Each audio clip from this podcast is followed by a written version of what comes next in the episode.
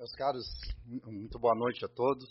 Uh, uma alegria uh, poder retornar a esta casa nesta tarefa de provocar alguma oportunidade de reflexão sobre as nossas vidas, de acordo com aquilo que se aprendeu ao longo do tempo com a doutrina espírita.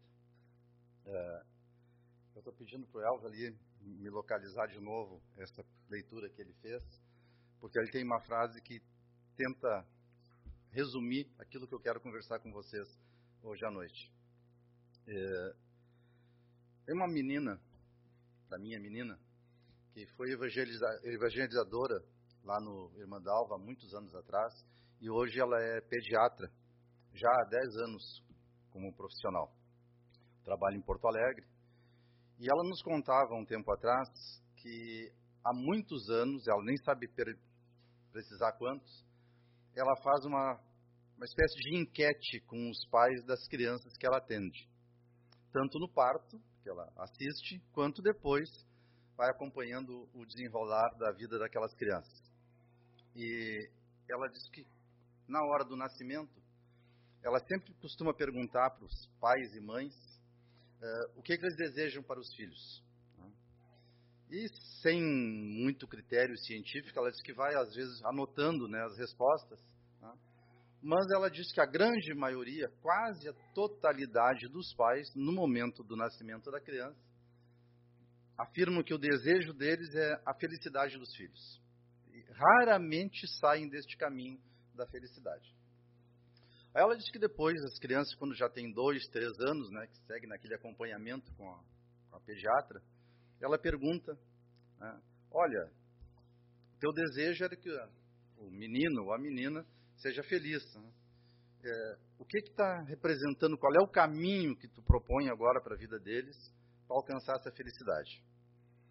E aí ela disse o seguinte, que conforme vai aumentando a idade das crianças, o, de, a, o foco de felicidade que os pais colocam nos filhos é conseguir uma boa faculdade, ganhar bastante dinheiro, ter saúde e, em quarto lugar, formar uma família também feliz.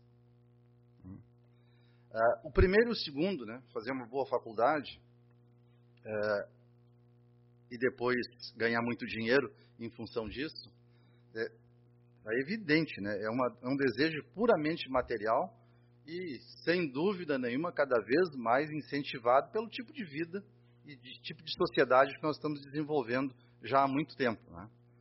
é, combinando ou imaginando que dinheiro no bolso é, é felicidade garantida. Agora mesmo, daqui a pouco, nós vamos comemorando o final deste ano, início de um novo, né? E todo mundo, com certeza, vai ouvir aquela musiquinha tradicional, né? Feliz ano novo, com muito dinheiro no bolso, saúde para dar e vender. Será que isso é suficiente? Uh, o que, que nós podemos aprender com esse tipo de desejo e como é que nós, cada um de nós individualmente, e nós como sociedade, estamos nessa condição. Né? Porque se nós observarmos ah, as pessoas que convivem conosco, ah, mesmo aqueles que não próximos, mas pessoas de que nós temos conhecimento, nós sempre vamos encontrar, em qualquer condição social, nós vamos encontrar algumas pessoas que parece aquela, como é que a gente diz, né? é, propaganda de margarina, né? A família de pessoas bonitas, né? felizes, radiantes, convivendo bem na, na hora da propaganda, aquela que aparece na televisão. Né? Algumas famílias que nós até podemos acompanhar ao longo dos tempos, e a gente diz assim, meu Deus, a família é perfeita, né? Eles não têm problema nenhum, são pessoas felizes, saudáveis, bonitas, com uma boa qualidade de vida, mas, sem dúvida nenhuma, quando a gente se aproxima da intimidade dessas pessoas, todas elas vão nos demonstrar em algum momento da vida, mesmo que seja em alguns poucos momentos, algumas ocasiões de sofrimento, de desgosto, de desalento, tá? de desconforto no mínimo, independente do grau de instrução, da condição social, da condição financeira, da forma que organizar a própria família. Isso faz parte das nossas experiências. Né? Acontece não só aqui, né, na nossa região, na cidade, mas é no mundo inteiro é assim. Né? Basta a, a, gente acompanhar o que a literatura nos mostra a respeito disso. Mas, ao, ao lado dessas pessoas que aparentam ter uma vida perfeita, nós também vamos encontrar pessoas que, às vezes, parece assim que desde o momento do nascimento até o último suspiro passam por uma vida de sofrimento. E às vezes também nós vamos encontrar elementos que nos mostram que independe até naquele, naquela condição de vida, independe quase que das atitudes da pessoa. Eu tive a oportunidade agora, no, no mês que passou, participar do Congresso Espírita do Rio Grande do Sul, lá em, em Porto Alegre, né? e me chamou a atenção né, algumas pessoas que estavam lá. Por exemplo, Divaldo Franco estava lá.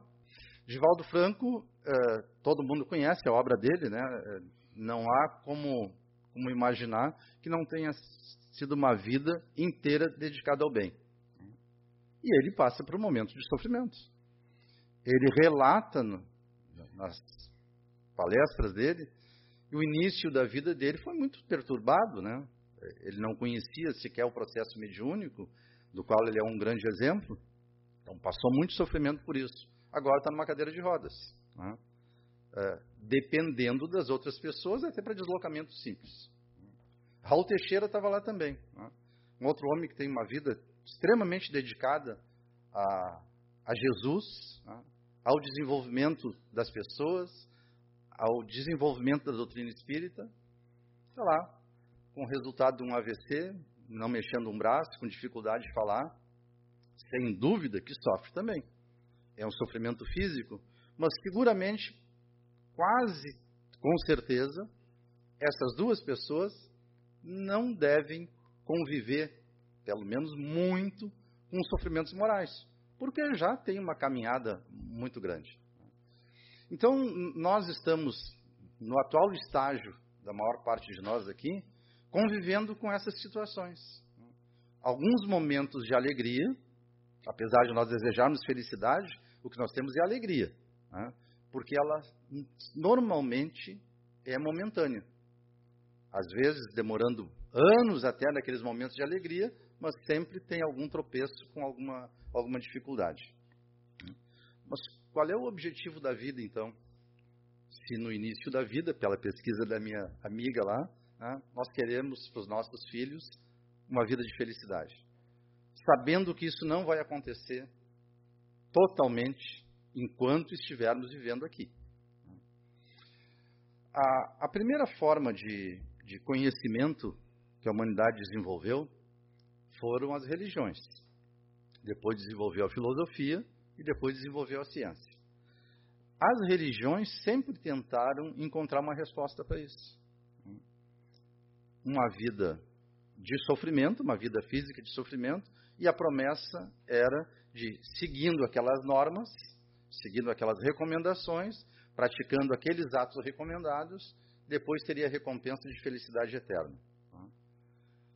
Ao mesmo tempo, nenhuma dessas religiões, mesmo afirmando tudo isso, conseguia explicar por que, que algumas pessoas eram privilegiadas e tinham uma vida de alegrias constantes. Então, provavelmente seriam destinadas depois do, da morte do corpo né, para um paraíso, onde teriam a felicidade. Enquanto outros, desde o momento do nascimento até o, último suspiro, passam por sofrimentos indizíveis, de todo tipo moral, físico, de convivência, enfim, o que a gente possa imaginar. Basta também a gente olhar para a nossa história da humanidade para ver as barbaridades que se faz né, dessa natureza. Então, como é que fica a distribuição de uma porção de felicidade para uns e sofrimento para o outro? Infelizmente, as religiões tradicionais, as igrejas, não encontram essa, essa solução. Elas nos dão algumas pistas baseadas em alguns dogmas, mas não respondem efetivamente a esse grande desafio de como viver esperando a felicidade e não encontrando ela no dia a dia. Porque uma coisa também é extremamente importante, né? Toda pessoa que pensa em felicidade efetiva, ela não quer felicidade só para si. A felicidade de uma pessoa de bem é a felicidade geral, de todos, pelo menos aqueles com quem ele convive. E isto, basta olhar a vida das pessoas, nós vemos que isso não é uma constante. Ao mesmo tempo, nós temos algumas indicações.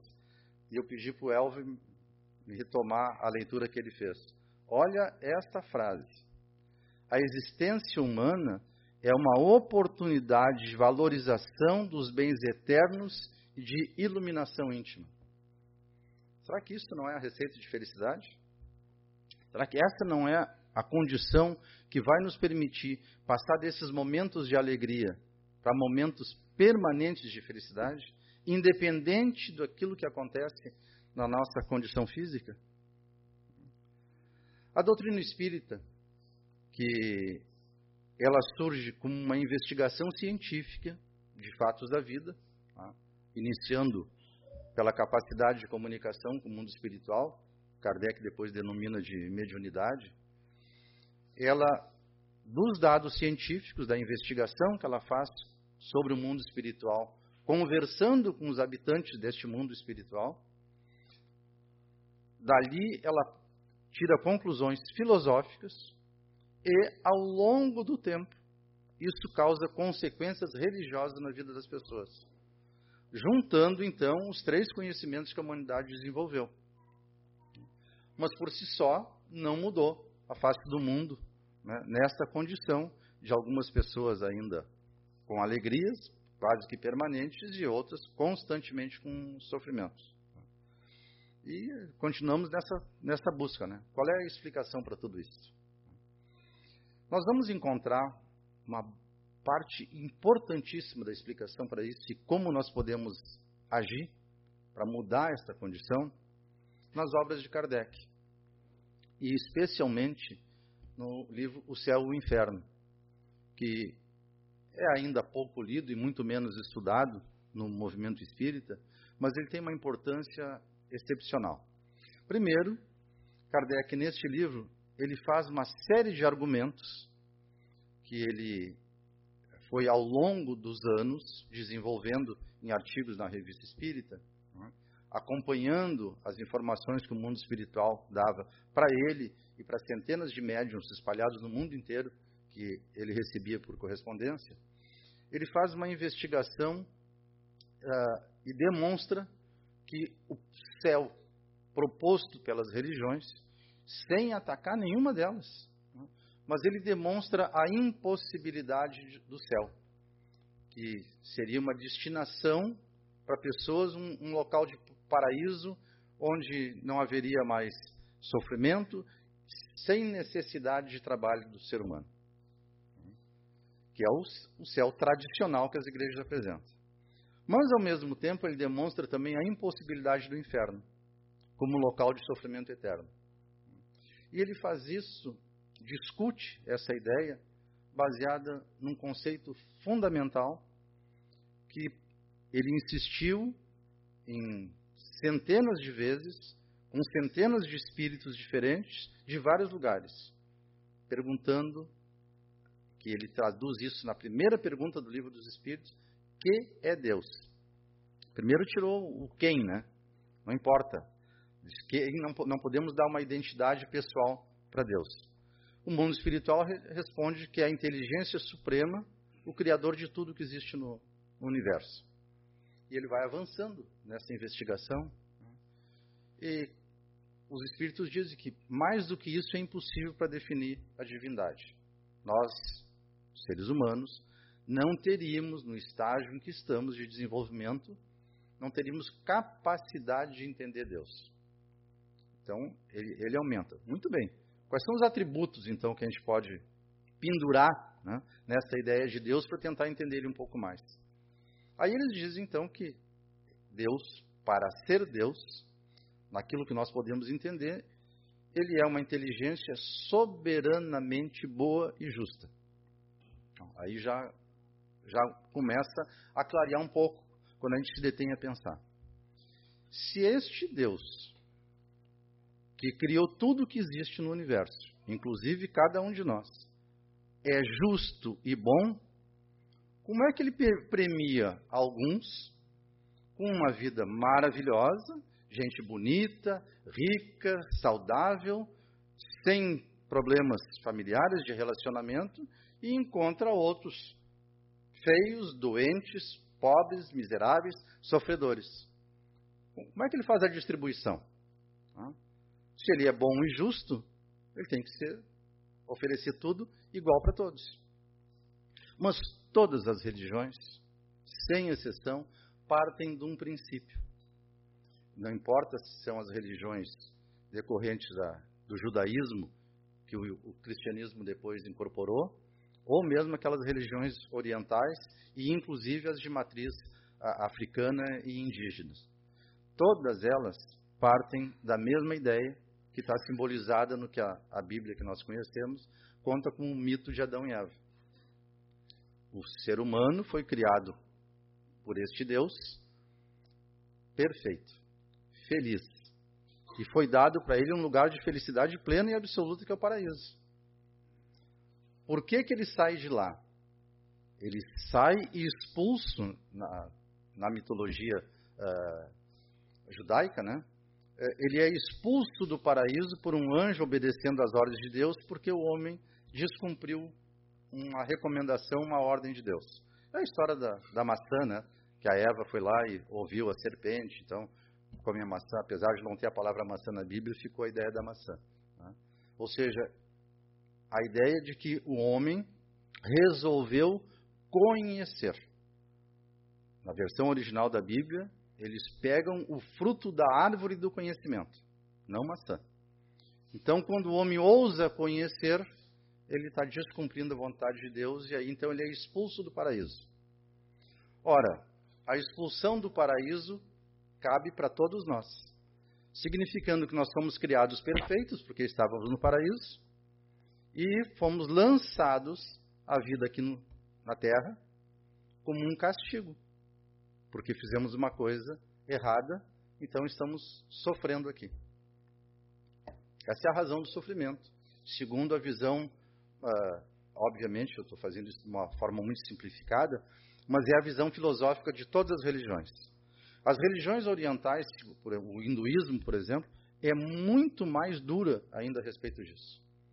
Diz que sim, o ser humano foi criado perfeito, né? vivia no paraíso. Quando ele descumpre uma orientação, uma ordem, um, um conselho da divindade, ele é expulso do paraíso e vive viver num corpo físico aqui na Terra. E mais, vivendo aqui na Terra, porque eles admitem a reencarnação, eles dizem: se vem para uma vida aqui de sofrimento, porque teve um grande, uma grande desobediência lá no paraíso. Aí vem para cá, tem uma vida de sofrimento e faz mais alguns erros. Então a próxima vida vai ser pior ainda. A ideia filosófica dessas religiões orientais e das nossas aqui no Ocidente é isso. Cada sofrimento físico, cada sofrimento na nossa vida física é castigo. Porque nós fizemos uma coisa errada, então temos que passar por algum momento de sofrimento. A doutrina espírita, que ela surge não da ideia de uma pessoa, como foram todas as religiões até hoje, criadas, foram ideias de uma pessoa, mesmo que inspiradas pela divindade, mas foram ideias pessoais. A doutrina espírita, como ela é, um, é oriunda de uma informação universal da manifestação dos espíritos, ela vem nos propor uma ideia completamente diferente. E talvez seja esta a razão pela qual é tão atacada e tão pouco compreendida. Mas está claro isso no início do livro dos Espíritos, quando Kardec indaga como é que foi criado o espírito humano. Em que condição foi criado o espírito humano? E a resposta ela chega assim, é uma frase até poética. O espírito humano foi criado igual, todos iguais, simples e ignorantes. Isso muda completamente a visão. Na visão tradicional, nós somos criados perfeitos, merecedores e moradores do paraíso, expulsos de lá porque erramos. Agora o mundo espiritual vem dizer que não, não é nada disso, é o contrário. Nós somos criados simples e ignorantes, sem saber de nada, sem malícia, sem desejo, simples e ignorantes. E vamos ao longo do tempo nos desenvolvendo. É uma visão absolutamente diferente e contrária a tudo que esteve até hoje. Deixa eu fazer um parênteses. Quem se interessar por esse tema, tem uma série recente na Netflix que se chama Vida em Nosso Mundo. São sete, oito capítulos e demonstra, claro que de uma maneira artística, né, porque é um filme, a evolução da vida no nosso mundo, né, uh, mostrando antes do, do tempo dos dinossauros e até os animais e o ser humano vivendo agora, demonstrando que em cada época nós somos modificando a vida, a manifestação física da vida, até chegar no, onde nós estamos agora, com, com, conosco, os seres humanos, com uma inteligência desenvolvida. Porque um conteúdo fundamental da ciência espírita é de que nós crescemos constantemente de acordo com o nosso próprio esforço. Uma, uma vez um, eu, eu, assisti uma, uma exposição espírita onde o palestrante insistia na seguinte frase: Cada um de nós é o resultado de nós mesmos ontem. E é perfeita essa posição. Aquilo que nós aprendemos num momento da vida, quando a gente lembra adequadamente dele, nos faz avançar para um aprendizado um pouco maior. Eu tive uma experiência disso há pouco tempo com uma neta minha, que na escola estava com dificuldade em entender as relações da, da geometria do círculo. Né? E passamos uma tarde inteira tentando, estudando com ela, ela não entendia. Aí a, a Rosa, minha esposa, passou e disse assim, Alicia, lembra do tempo que tu na escola, lá no, no início da escola, tu desenhava o relógio e o, e o ponteiro tinha que deslocar, aquilo é ângulo. Ela assim, ah, parou um pouquinho. Em cinco minutos ela sabia todas as relações do círculo. Que ela lembrou de uma coisa bem simples que ela aprendeu lá no passado, que era simplesmente desenhar um relógio. Quando ela lembrou daquilo, ela conseguiu desenvolver um raciocínio muito mais sofisticado, que é o da geometria. E assim nós todos somos exatamente iguais. Nós aprendemos algumas coisas, não lembramos dela, mas quando surge a oportunidade da lembrança, a mente aclara e nós vamos desenvolvendo o nosso raciocínio, a nossa inteligência e descobrindo caminhos do nosso próprio interesse. Vejam só. Outro livro também pouco estudado, a Gênese. Aqui no capítulo 3 tem um, um pequeno trecho que diz o seguinte: Tendo o homem que progredir, os males a que se acha exposto são um estimulante para o exercício de sua inteligência, de todas as suas faculdades físicas e morais, incitando-o a procurar os meios de evitá-los. Se ele nada houvesse de temer, nenhuma necessidade o induziria a procurar o melhor o espírito se lhe entorpeceria na inatividade. Nada inventaria, nada descobriria. A dor, e aí está grifada essa frase, a dor é o aguilhão que o impele para a frente na senda do progresso. E nós vivemos reclamando das dificuldades da vida. Seguramente é porque, como estamos envolvidos nas dificuldades da vida, a gente não consegue se dar conta nem ligar elas adequadamente ao nosso próprio interesse. Kardec também, na, na elaboração do livro Céu e Inferno, ele apresenta um conceito, já lá na Revista Espírita, depois sofistica ele nesse livro Céu e Inferno, que é a, a ideia de, deste progresso contínuo e contrapondo ele com o sofrimento. E aí ele tem uma frase que ele diz o seguinte, que o sofrimento é inerente à imperfeição. O que, significa isso? Um, um, um, exemplo corriqueiro que facilita a todos nós. A doçura é inerente ao açúcar. A ardência, a picância, é inerente à pimenta. Se eu tirar o doce do açúcar e tirar a ardência da pimenta, não é mais açúcar e nem pimenta. É inerente a ele. E o mundo espiritual nos diz que o sofrimento de cada um de nós é inerente à nossa imperfeição. Se a gente soma isso com a ideia que fomos criados lá num passado distante, que ninguém sabe quanto de cada um, né? fomos criados simples e ignorantes, qual é o nosso caminho? Desenvolver a inteligência e nos aproximarmos cada vez mais da imperfeição. Então, enquanto não nos tornarmos perfeitos, nós vamos passar por momentos de sofrimento. Olha que, quando a gente enxerga isso com um olhar assim, sobre o aspecto filosófico e até religioso, né, isso aí dá uma calma fantástica. Né? Ora, o sofrimento que eu tenho hoje, primeiro, não é castigo de Deus. Porque se ele é bom e justo, ele não castiga ninguém. Mas ao contrário, o sofrimento que eu passo hoje é decorrente de eu não ter me adiantado o suficiente ainda para fazer minhas escolhas de vida adequadas, né? mas eu tenho oportunidade de me modificar, de melhorar o meu desempenho na vida e não sofrer mais. Pronto. Eu não posso ficar contando com um paraíso de presente mas eu tenho garantia de que eu vou conquistar o paraíso. Essa é a lógica da doutrina espírita. Essa é a lógica que o mundo espiritual nos ensina.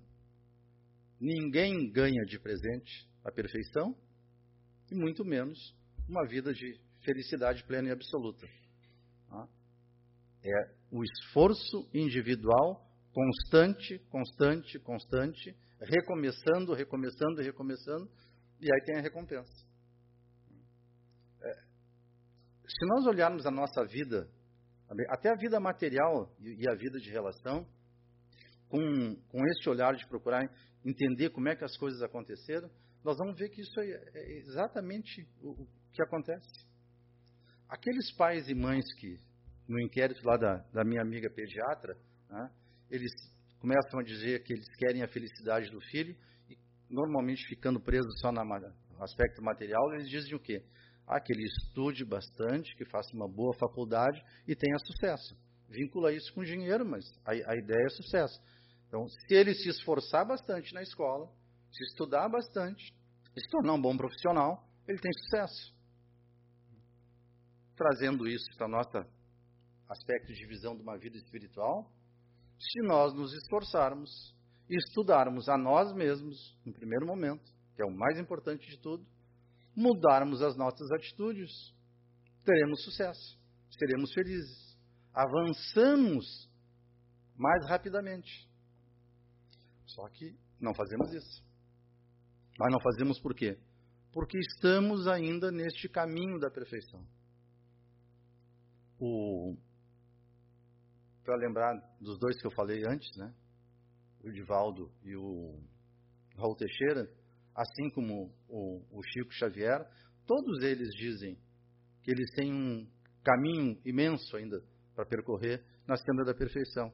E qualquer um de nós que observa a vida deles e o que eles fizeram a favor das pessoas do mundo inteiro, né, eh, nos coloca numa distância enorme né, sobre os aspectos morais.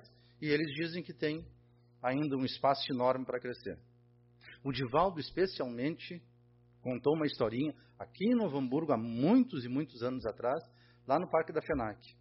Ele fez uma palestra lá e ele contou que ele tinha, encontrou um dia, lá na, no centro em Salvador, a irmã Dulce. E ela estava tentando puxar, pelo menos foi a impressão que ele teve, o corpo de um homem bêbado caído numa sarjeta. E ele viu aquilo, foi lá e falou para ela, Dulce, tu não vai conseguir, a Dulce, né? Pequenininha, doente, corcunda, né? tu não vai conseguir mexer esse homem desse tamanho. Ela disse, eu sei, eu não quero tirar ele daqui, só quero arrumar a cabeça dele para quando ele acordar da bebedeira não sentir tanta dor.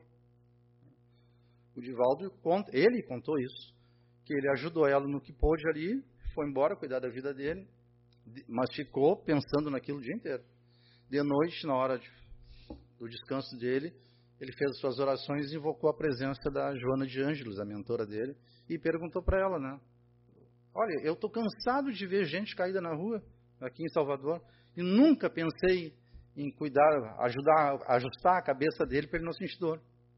Aí a Joana disse assim: Divaldo, vai cuidar da tua vida e vai te melhorar. Ou por acaso tu pensa que já chegaste aos pés da Dulce? Né? Ele contou. Né? Então, puxa o que, que sobra para cada um de nós, né? Né? Ora, o que sobra é este esforço para chegar lá. O que sobra para cada um de nós é enxergar a vida, essa que nós estamos vivendo agora, como uma oportunidade de crescer um pouquinho. Não um crescimento que a gente vai imaginar assim, né? eu vou passar o dia inteiro rezando, né? e com isso Deus vai se agradar de mim e vai me dar o, o paraíso mais rápido né? Ou eu vou progredir mais rápido. Não funciona. O mundo espiritual disse para Kardec que uma das leis fundamentais, nós vamos todos chegar lá neste estágio de alegria, felicidade permanente, né? num tempo diferente para cada um. Mas para chegar lá, nós temos que cumprir as leis morais. A lei do progresso é inexorável, nós vamos chegar lá. Mas antes dela, a gente tem que entender que existe a lei do trabalho. Não tem paraíso de ficar sentado na nuvenzinha tocando apas. A lei do trabalho. E eles nos dizem que trabalho é toda a ocupação útil.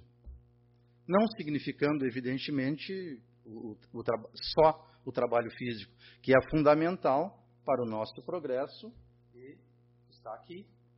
Aquela frase que eu acabei de ler para vocês. O, o trabalho que tem que ser constante de acordo com as forças de cada um. Não dá para parar de trabalhar, desde que numa ocupação útil. Este desempenho ao longo da existência, trabalhando numa ocupação útil, que significa servir a nossa própria humanidade, isto é que vai somando habilidades em cada um de nós e em cada existência sucessiva nós vamos ampliando a nossa condição espiritual. É um, é um segredo né, disponível a todo mundo.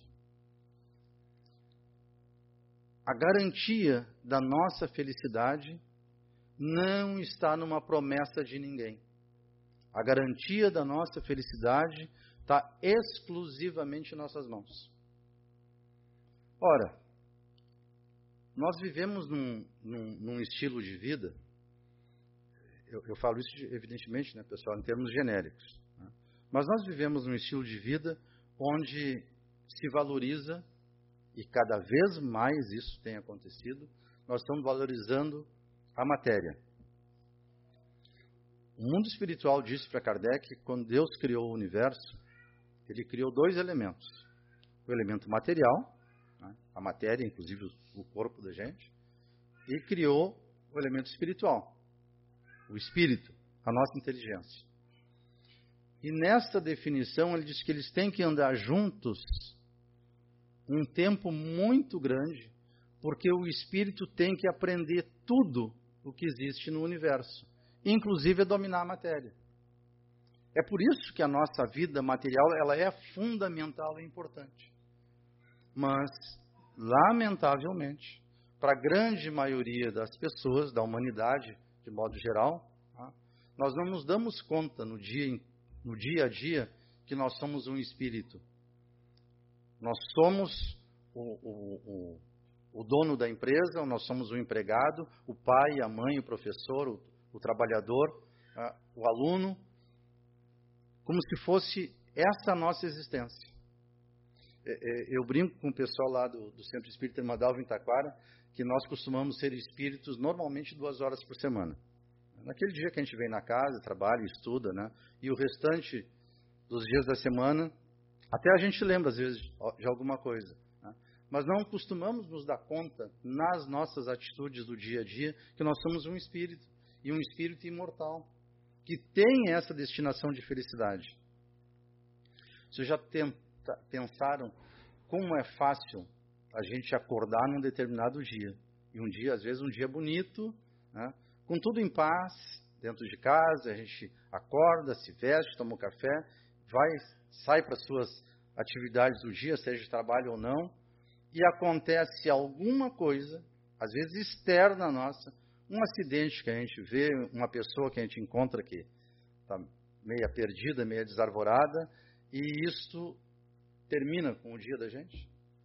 A gente passa o resto do dia focado naquele acidente ou naquela atitude da pessoa que nos desagradou. Esquecendo que essas relações fugazes de enxergar alguma coisa, de se relacionar com uma pessoa, ela é típica daquele momento, mas não é a nossa vida.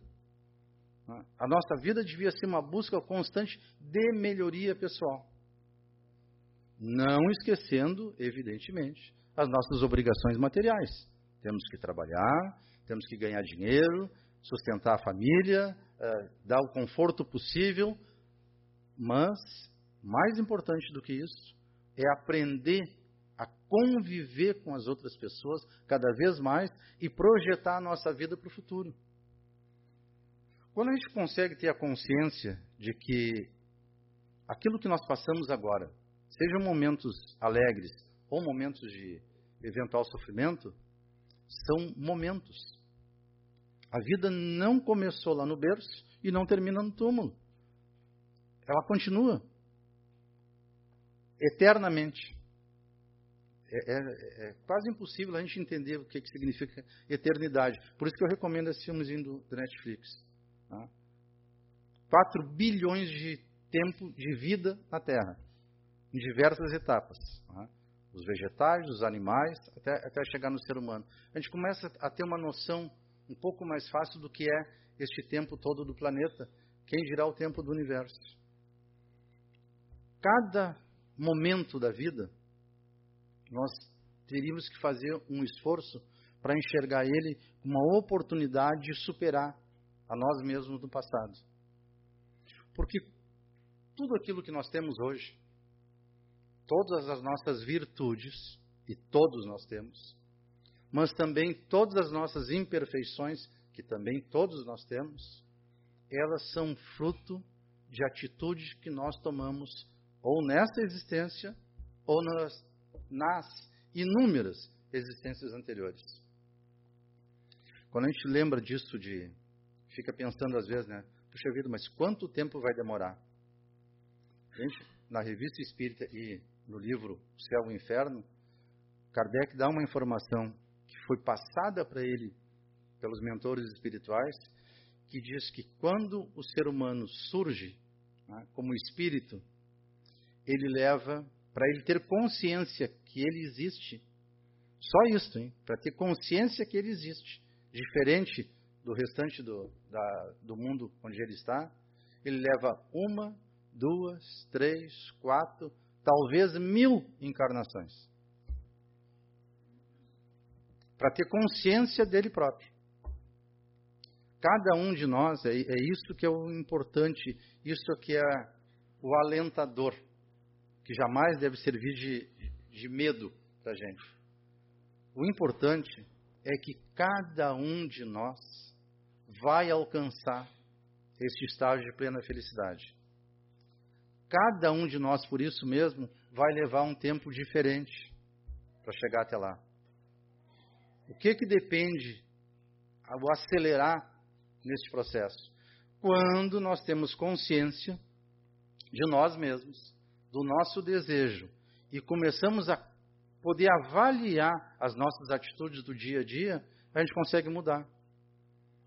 A gente começa a observar que determinadas atitudes que a gente toma no relacionamento familiar, no relacionamento com os amigos, no local de trabalho, na sociedade de modo geral, que algumas dessas nossas atitudes não são adequadas à nossa própria felicidade, à nossa própria alegria. Gente vai mudar. Pronto. Consegue mudar completamente numa existência? Às vezes consegue alguma coisa. Outras precisam de várias delas. Eu tenho um amigo, me, me permita, né? Assim, eu acho que o cabelo branco dá para a gente contar muita história, né? Eu, eu, tenho um amigo que ele, ele me surpreendeu há uns anos atrás. Fazíamos, ele morou, foi morar lá em Minas Gerais. E há uns anos atrás ele veio fazer uma visita e ele me surpreendeu. Vejam só, o apelido dele era Cervejinha. Dá para ter uma ideia do que, que era, né? Ele bebia constantemente.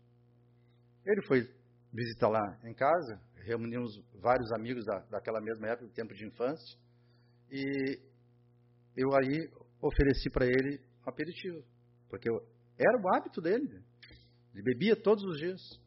Ele disse, não, eu não bebo mais. Eu disse, é, por quê? O que, que houve contigo? Me surpreendi, porque era, era uma constante na vida dele. Ele disse assim, Roberto, eu descobri que a bebida era mais forte do que eu, e aí eu parei. Eu quase caí sentado, né? Porque eu podia acreditar. Porque convivemos durante 40 anos, morando lado a lado. Né? Pode mudar, todo mundo pode mudar. Quando é que a gente muda? É quando a gente entende que tem uma oportunidade nesta vida de melhorar esta e a próxima. E toma a decisão. Às vezes são decisões muito difíceis de tomar dolorosas até, mas o importante, porque nós, nós como espíritos temos uma trajetória ao longo do tempo de chegar lá. O, o, o Chico Xavier um dia disse, também numa entrevista no rádio, que o paraíso é destinado, aí ele falou, a São Francisco de Assis e ao Hitler, cada um no seu tempo. Porque mesmo esses fascínoras, né, um dia vão se arrepender do que fizeram. Mas não basta o arrependimento. Eles também, além de se arrepender, eles vão ter que trabalhar muito para mudar o seu comportamento, mas vão chegar lá no mesmo destino. Todos nós. A promessa fundamental de Jesus promessa fundamental do Criador através do ensinamento de Jesus é isso: que o nosso destino é a felicidade plena e absoluta. Desde que a gente enxergue cada uma das existências, cada vida, como nós costumamos chamar, apesar do erro, porque a vida é permanente, mas cada existência dela, ela tem que ser encarada como uma oportunidade de melhoria, de mudança de comportamento. Não tem receita de bolo, meus caros. Cada um de nós, como temos vidas completamente diferentes uns dos outros, a cada um de nós cabe fazer esse exame. O que, que eu estou fazendo da minha vida que eu posso fazer melhor para ter um resultado melhor e mais rápido? Não tem receita de bolo, mas tem um caminho fantástico.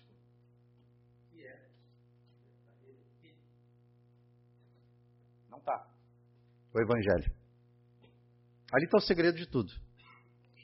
Não é receita, porque cada um de nós, quando lê o Evangelho, vai interpretar ele de um modo diferente. Porque somos diferentes ao longo do tempo. Mas a rota está traçada. A gente chega lá. A promessa é inevitável.